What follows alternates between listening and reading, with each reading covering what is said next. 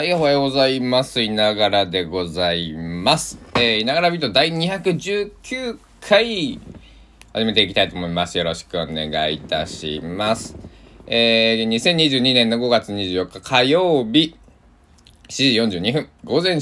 時42分、朝でございます。現在、高松市の気温は、えー、20.1度。最高気温の予報が28度ですね。夏日、まあ昨日と、えー、同じぐらい。ということで、えー、今乾燥注意報が出てます。えー、太陽がすごい、あの、元気に出ておりまして、えー、いつもの角刈山こと屋島はですね、ちょっと霞んで見えますね。ってことは PM2.5 が、えー、と、いつもはタブレットで見てるんですけど、あ、PM2.5 飛んでますね。はい、飛んでます、飛んでます。元気に。えー、飛んでおります。まあこれもねまあ仕方ないかっていうところですけども、えー、過敏な方は、えー、ね、花粉よりねあの過敏に反応する方もいらっしゃると思うんで、まあ、僕なんかも、えー、結構ね反応するんですけど、えー、お気をつけください。明日も晴れだ。よかった、えー、なんか明日のマークだったんでね、えー、変わってるんで、えー、嬉しいな。はい。というわけで 今日はねあの朝からなんなんですけどえっと、まあ、今日、えー、まあ、先日ご報告した亡くなった祖母がね、えっと、今日が葬儀なんですね。昨日がお通夜で。えー、っていうことは今日、えー、ダビに付されるってことで、まあ、お昼ぐらいだと思うんですけど、あの、僕も現地にいないもので、ちょっとね、あの、詳細なスケジュール感はちょっとわかんないんですけど、あの、まあ、ちょっと、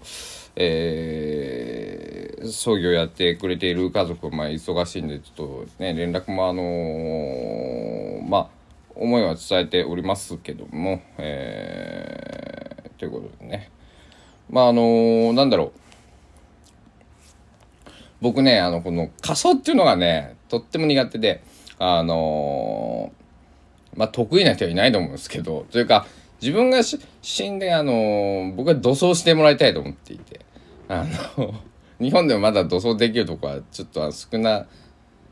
からずあるみたいで、えー、ね、法律的には禁止されてるから特例みたいな、その、なんていうのかな。えー、僕はごめんなさい。もう、もう、もうダメになってるかもしれないですけど、僕が調べた時には、えー、一部の地域で、和歌山県だったかな僕が一番近いところで調べたら、あのなんかそのもう土葬文化が、えー、そういうふうなで地域ごとにその観光総裁のその礼儀作法みたいなのが違うじゃないですか。えー、それと一緒でその宗派ごとにねお葬式のやり方も違うと思うんですけど、えー、なんかそういうとこは、ね、あるみたいなんですよね。うん、でえー、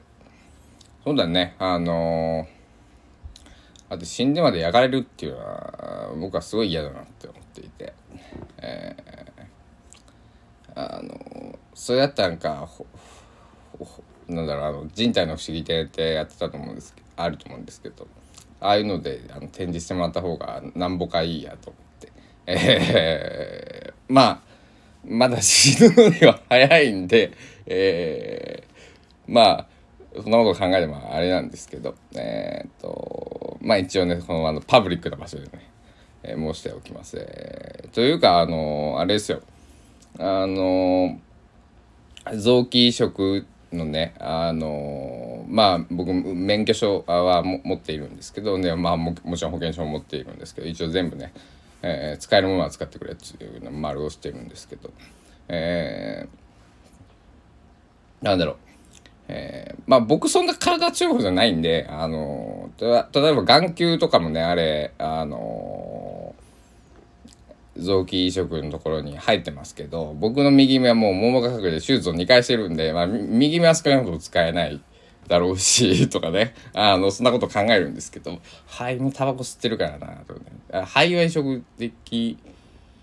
ちょっとごめんなさい、医学的には分かんないですけど、まあ、できることはね、全部別に移植してもらったらね、えー、もし僕のその何て言うのだろう。ど肩が合う方がいいったりね困ってる方がいれば、えー、移植なりその何、えー、人体の不思議点のその模型なり、えー、何なりと、えー、使ってほしいなまあそっちの方はねあただ仮装されるよりなんかえー、役に立つのであればねもしそのなんかそういう方が多くてこうなんか余余らせてるみたいなとこがもしあったりとかすればまあ別にまあもう仮装でもしょう。まあまあ嫌嫌だけどまあしょうがないかななんてね思ってるんですけど、えー、あのはい。そんな風にね思っています。でえっ、ー、ともう一個話そうと思ってそうそうそう。でね祖母との思い出をねえっ、ー、と、えー、話してみようかなと今日は思うんですけど。えー、おばあちゃんは、えー、どんな人だった？えっ、ー、とね孫から見ればねとてもね優しいおばあちゃんでね。あのまあ言えばその戦時下を生きていた人でそのね戦時中そのお芋1個持って、えー、山を越えるその練習みたいなねあと千人針縫ったとか、えー、あとつ、えー、昭和の南海大地震の時にあそこまで逃げたとかねまあそんな、えー話をよくしてくれたんですけど、まあ、結構ねシャレっ気のあったおばあちゃんだと僕は思っていてまあおじいちゃんもね結構あのえー、ニコニコなんだろう。えー、おじいちゃん怒ったら怖かったんですけどあのおばあちゃんに怒られた記憶はないな。おじいちゃんね結構怒ったら怖かったんですよ。あのけど普段ニコニコして2人でなんか冗談言っていてほんで僕が泊まりにこう、まあ、1週間ぐらい夏休みとか冬休みに行ってえっと おじいちゃんがまあ漁師だったんであの漁に出てた頃はあの、まあ、カツオ漁船におじいちゃん乗っていてもっともっと。でえっとまあ丘に上がるっていうんですけどカツオ漁船から降りてその後えっと他えー、まあ餌買いっていう、えー、その船の上で使う餌を、えー、買う仕事えー、仕入れてくる仕事を、まあ、同じ会社でね。その同じ船船を運営してる会社でそのその業務にあたって全国回っていい餌を仕入れてきてそれその会社を辞めた後自分で船を、えー、小さいやつね、えー、を買って自分でその、えー、一人でこう船沖に出て、えー、一本釣りをして、えー、まあいろんな魚をね、えー、取って、えー、帰ってきて、えー、自分が食べる分は、えー、チョイスして持って帰ってきて他の分は市場に、えー、おろす。まあそんな感じでね、えー、漁師をずっと、えー、何歳までしてたのかな？船が壊れてからやめたんで。まあでも70前半70ぐらいまで多分してたと思いますね。はい。で僕はえー、その僕がいた時はねおじいちゃん売りに来る売りに行く前にね一回家に戻ってきてくるんですよ。でえー、僕の記憶ではね。ほんで、名古屋どれが食べたいと。ほんで、僕はこれとこれ、は3匹ぐらい選べと。とか、あのー、好きなだけ選べと。ほんで、これとこれとこれみたいな。ほんで、なんかね、金目鯛かなタイ、タイかななんか真っ赤なやつがあってね、一度覚えてるの。この赤いががいいっつって。これ、すごい大きかったんですよ、すごい。これがいいと。これは煮物がうまいぞと。ほんで、お煮物いいね、みたいなね。ほんで、あのー、そんなオチやったんで、えー、晩ご飯はねまああの極端に言うと刺身えっと焼き魚煮魚みたいなね。あとご飯となんかおお味噌汁があって、えー、野菜があってみたいな、えー、今考えると贅沢ですよね。朝取ってきたやつはそのまま。でえっと、おじいちゃんがね、あの、漁師の家はね、あの、家の外にね、だいたい台所があるんですよ。台、あ台所というか、その、さばけるような場所があって、水道と普通のコンクリで作ったその、えー、なんだ台所。だからキッチンそのシンクとかボンって置いてるんじゃなくてそのなんだまあ砂漠用みたいな。ほんとほんと砂漠だけの場所があってね、えー、そこでこうおじいちゃんが鱗を取ってこうさばいてくれるんだけれどもそれを見るのはね、えー、だから魚をさばくのはおじいちゃんの担当担当なんですよ。で他の料理をおばあちゃんが、えー、まあとかさばいたそのなんだ煮物用に、えー、鱗取ってなんかこう綿とか取ったやつはおばあちゃんの「はい」っつって言ってでキッチンの方でそのキッチンの、えー、換気扇のすぐ外にあったんでおばあちゃんがこうに出汁を取ってくれてる匂いとかねして「ああお腹減ったな」なんてね言いながらおじいちゃんの、えー、魚をさばいてるところを見るのが僕大好きでしたね。うん、でおばあちゃんが、えーご飯できたよと。でご飯もねあの電気のジャーじゃなくてうちなんかねガスのねあのジャーというかあのそので電気、えー、あのガス炊飯器を、えー、長らく使っていてでなんかガスを使うのが危ないかってなんかなんかその保温機能がないのでガスのやつ。僕うちが使ってたやつはね。その、えー、途中、まあ、最後の方は電気になったんですけどあの僕がその、えー、小学校中学校の時遊びに行ってた頃はガス炊飯器を、えー、使っていて、えー、ガス炊飯器で、えー、ガス釜で、えー、炊いたお米と、えー、朝取ってきたおじちゃんの刺身、えー、焼き魚、えー、あとみりん干しとかもねあったね。まあ何でもさ魚なら困りませんよ。はい。こんな、えー、生活をしていて、えーまあ、晩ご飯はこんな感じで朝ごはんまあ焼き魚まあ夜に夜はまあ刺身と煮魚が多かったかな。まあ朝焼き魚とご飯と味噌汁みたいな。たまにトーストの日とかもあるんですけど、まあ、おじいちゃんがそのなんだ雨降ってこう天気悪くてこう漁に出れなかった日とか、まあ、あのそういう時はね今日はもうトーストにしようかみたいなねあの日があったりとか、えー、お昼ご飯はお昼ご飯はねなんかね僕が来てた食べに行くことが、えー、も時々あったりとかしてあとあ僕が言いたかったのそうそうだから泊まりに行って一番最後の夜ね帰る前の日の夜は魚じゃなくて肉なんですよ。焼肉って決まっていてで、えー、僕のその、えー、祖父母の、えーえー、住んでる町ではエリンギの栽培が結構盛んなんですね。今、えー、まあ20年ぐらいやったの。まあ結構そのブランド化して売ってるんですけどでとても美味しいんですけど。ほんでおばあちゃんがね今日これをおばあちゃんもおじいちゃんも言ってたけど、えー、これを食べて名古屋とはこれエリンギを食べて縁切りやははははっつってもう明日でおさらばじゃとかつってね冗談言いながら、えー、焼肉を食べた あの記憶が、えー、いついつ毎回ね「あ出た!」っつっていつも言うねっつって「エリンギで縁切りやろ」とかつって、えー、言っておりました。えー、そんな、えー、ギャグを言うじいちゃんばあちゃんに、えーえー、のとこに行ってましたんで僕もあのしょうもないギャグを覚えてしまったっていう。あの僕はギャグをねあの親父ギャグ結構言うんですけど普段。あのちょっとギャグのルーツをたどるとそのおじいちゃんおばあちゃんのそのエリギで縁切りと、えっと、小4の時の担任の先生がめちゃめちゃギャグが好きで女性の先生だったんですけど、えー、当時でも45ぐらいやって、えー、まあちょっと失礼だけどおばちゃんの先生ですね。若い先生じゃなくてね、えー、失礼な言い方とかまああの母よりとかより全然年上のね、えー、と当時母まあまだ30代、えー、前半ぐらいだったかだからあのなんだろう。あと4文字熟語とかその先生は結構ねなんとかかんとかとかで、あの先生そそれなんていう意味みたいなね。えー、よく聞いてたりそのことわざみたいなのをよく教えてくれてたんだけれども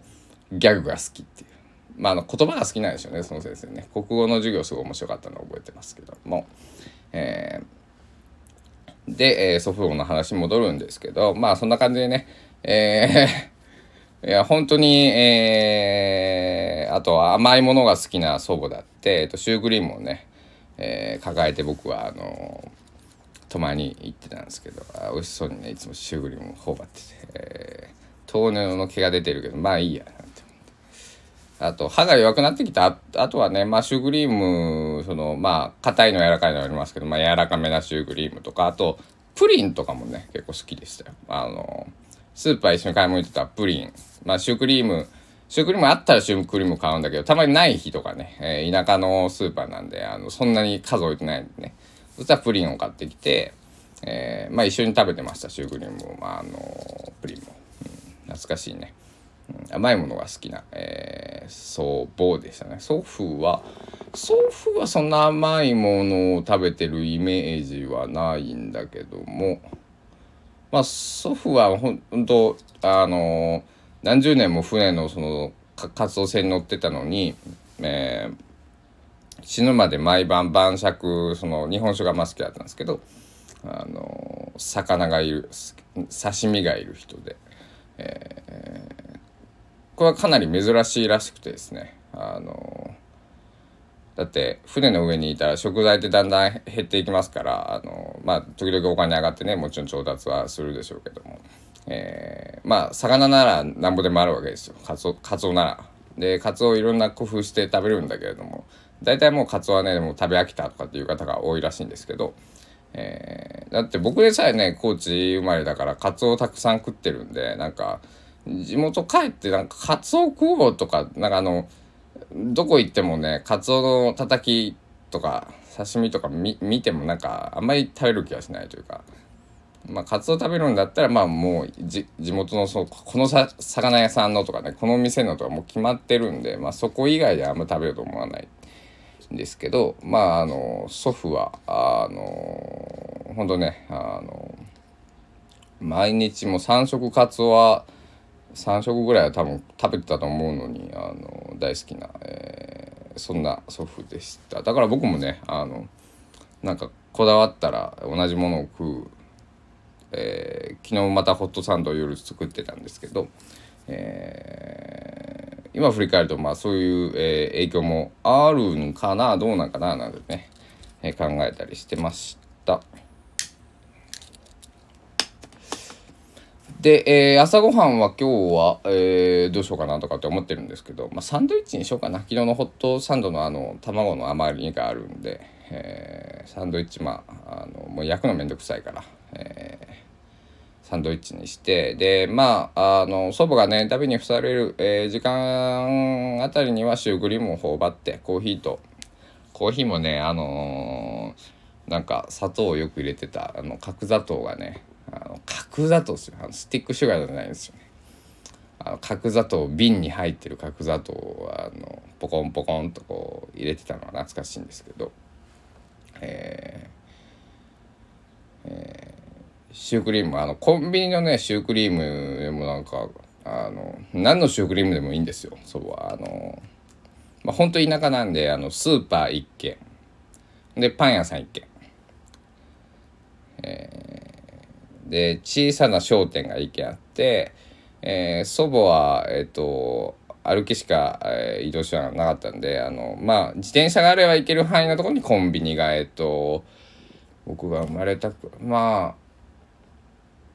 あうんの時にあったんでねうん。だからシュークリームとりあえずシュークリームっていう、えー、おばあちゃんだったんでシュークリームを、まあ、あの朝ごはん食べたらとかまあスーパーがもう1時間ぐらいしたら近所のスーパーが開きますんで、えー、シュークリームを買いに行こうかなとね、えー、思っております。シュークリーム久しぶりに食うと美味しいよね。あのー、でもね僕はねあのねカリッとしたエクレアが好きなんですよ。あでもエクレアもなんか持ってった記憶あるな。なんかシュークリームとかまあ甘いそのなんかクリーム系が入ってたやつが好きだったんでこう持って行って。ねばあちゃんどれにするっつったらなんかエクレア食べてみようかっつってなんか食ってた時あったな確かに。そうそうそう。だから逆の僕もあったんですよ。だからシュークリームおばあちゃんが食べて僕はエクレア食べる時もあればおばあちゃんがエクレア食べて僕はじゃあじゃあシュークリームもらうわみたいなね、えー、そんな時もあったなと。えー、思っています。僕もね、あの、ご多分に漏れず甘いものが、えー、好きなんですね。あの、まあ、そんなに食べないけどね、最近ね。えー、まあ、チョコレートが結構僕好きなんで、あの、ルックとか、えっと、アーモンドクリスプ、えー、とか、えー、結構好きです。えー、アーモンドピーナッツとかね、えー、あんまり食べ過ぎよくないから週1回2回ぐらいにしてますけど、えー大好き。でコーヒーもねあのちょっと甘めが好きなんですけど、えー、ブラックをなるべく飲むように、え、しております。まああのえー、人生長いんでね、えー、死ぬまでね、えー、まあお酒もそうですけど、え、甘いもんも食べたいんでね、え、ちょっと、え、調整して、えー、なんだあのまあ何事もね食べ過ぎは多分良くないだろうから、えー、その前にね酒とタバコやめなさいっていう話なんですけど。はいすいません。えー、えー、であのー、どっちを父方の祖父も母方の祖父もあのタバコ吸ってたんですけど父方の祖父はねえっとね僕が生まれたぐらい多分やめたんです。でタバコだけは吸うなよとあの、まあ、結構厳しめなおじいちゃんだったんですけど。で片や母方の祖父はあの、まあ、肺がんで40日で入院して亡くな入院して40日で亡くなったんですけど、えー、2週間ぐらい前かな、えー、亡くなる、えー、お見舞いに行った時にあの帰ったらタバコ吸うからあの置いといてくれとね。まだこの人と本当あの おじいちゃんはあのもう俺が死んだら名古屋と頼むあの墓参りにあの来れる時でいいからそんな月1回とかそんなんじゃなくてもいいから来たら刺身と日本酒とタバコ持ってきてくれとね。えー、でまあお墓って普通普通のその一般的なマナーで考えるとお刺身ってダメなんですけどその、えー、ご霊前とかね、えー、あのだからお葬式祖母が亡くなってた。あごめんなさい。祖父がおじいちゃんが亡くなったのは、えっと、僕が十二十歳か。二十歳の時なんで、えー、二十歳まあ19、えー、成人式の、えー、時だったんで、えー、刺身もあの置きましたね。でまあ冬だったんでねあのまあまあ1時間ぐらい置いてその後はね僕はあの美味しくいただいたんですけども、えー、で、えー、おばあちゃんはねまあ、おばあちゃんはまあシュークリームと甘いなんかこうあココアとかも好きやったな。そうそうそう。なんかそんなものをね、えー、ご霊前でね、えー、まあ僕は葬儀ちょっと参加今回できなかったと思って、えー、またタイミング改めて、えー、持っていこうとね思っています。そうだな。後でだからシュークリームとココアを買ってこよう。うんそうしよう、うん。甘い甘いでどんどんだけ甘いもの好きだったんだっていう話ですね。うん、あのちょっとぽちゃっとした祖母だったんですけどまあそれはぽちゃっとするわな。うん。まあ、えー、そんなことで、えー、今日は、えー、まあなんだろう、えー、祖母の新たなる旅立ちということで、えー、あ、そう、もう一個話したいことがあった祖母のことで。で、祖母がね、小さい時戦時中か、まあ戦、戦中か戦後ぐらいだったと思うんですけど、あの、妹さんかお姉さんがいて、で、当時結核になってしまって、その彼女が、えー、その、ご兄、ごし、ご姉妹、姉妹、姉妹がね、姉妹の人が。で、えっ、ー、と、まあ、今のじ、その、おじいちゃんおばあちゃんが住んでた家からだと歩いて5分、まあ、10分ぐらいで、えっと、海なんですけど、まあ、浜ビーチがあるんですけど、えー、そこになんか追っ立て小屋みたいなのを建てられて、まあ、隔離されてたらしいんですね。ででおばあちゃんは、えっと、そこに毎日こうなんか食事を持ってったりとか、えー、そういうふうなことをする担当だって、えーまあ、結局、えー、その後若くしてその、え、お姉さんだったか妹さんだったか亡くなられるんですけどでだからそのがねかわいそうだったっていうのをすごく言っていてあのね、今のその技術だったらね、まあ、結核とかってあの早期発見したら治るせるじゃないですか。で当時はねそういう技術がなかったからあのね本当にあのずっとその話をね、えー、していてね、えー、悔しそうなこう悲しそうな目をしてたんですけどもまああの祖母も、え、あの世に行ったんで久しぶりにね、え、姉妹の再会を、え、楽しんでいるんじゃないかなと、え、そんな風にえー、思ってね。あのあそういえばと思って。あのだから何十80年ぶりぐらいかな多分ね、えー、88歳で亡くなったんですけどそう今回そばはね、うん、80約80年ぶりぐらいに多分再会してね、えー、まあおじいちゃんとは10年ぶりぐらいに再会してると思うんですけど。まああのえー、そんな、えー、祖母との今日は思い出をまあおじいちゃんの話祖父母とのね、えー、思い出を話してみました。ふうということでね、えー、あの今日僕ねすんごい眠くてあのもうちょっと早めに起きてたんですけど二度寝して、えー、まあそろそろお腹も減ってきたし目も覚めたんでえー、と思って、えー、撮り始めたんですけど、えー、すいません今日は、えー、結構長く喋ってしまいましたまあ今日ぐらいね、えー、ちょっと祖母のそのえー、旅立ちの日なんでね、えー、ちょっと許していただければなと思います。いつも、まあ、15分ぐらいがね、10分から15分が聞きやすいかなと思って、えー、最近それぐらいね、実は、えー、収めるようにしてるんですが、えー、というわけで、まあ皆さんもね、その、うちの祖母、えー、みたいにね、88歳、まあ、あの、平均寿命までね、こう生きて、あの、ゆっくり、えー、ゆゆっくりとか、あの、こう、何、えー、安らかに行けたそうなんで、えー、ね、もう、その、なんだろう、人生を全うしたと,、えー、と言ってもいいと思うんですけど、えー、そういう事件事故とかね、えー、そういうので、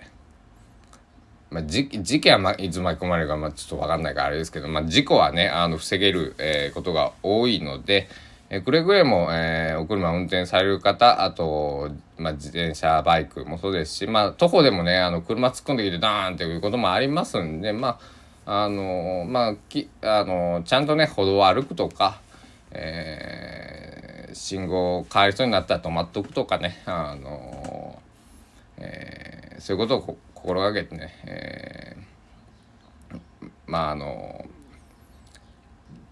まああんまりねあのか過敏になりすぎてもねほんなそそしたらもう家の外出ていけないですからね。あのほんなまあし死ぬ時は死ぬと思うんですけどえー、まああの本当に健康には、えー、気をつけて、えー、事故に気をつけて、えー、またね、えー、みんなで楽しいねえー、ひとときを過ごせるように、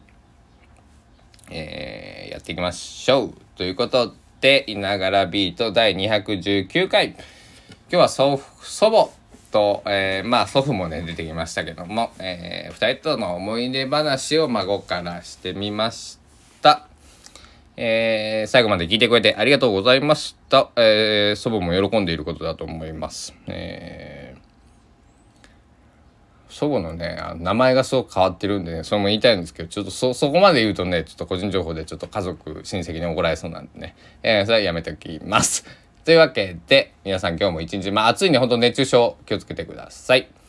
では、えー、ご清聴ありがとうございました。いいね、コメント、フォローお待ちしております。おばあちゃんも喜ぶと思いますんで、えー、よろしくお願いします。では、えー、いながらでした。お時間です。さようなら。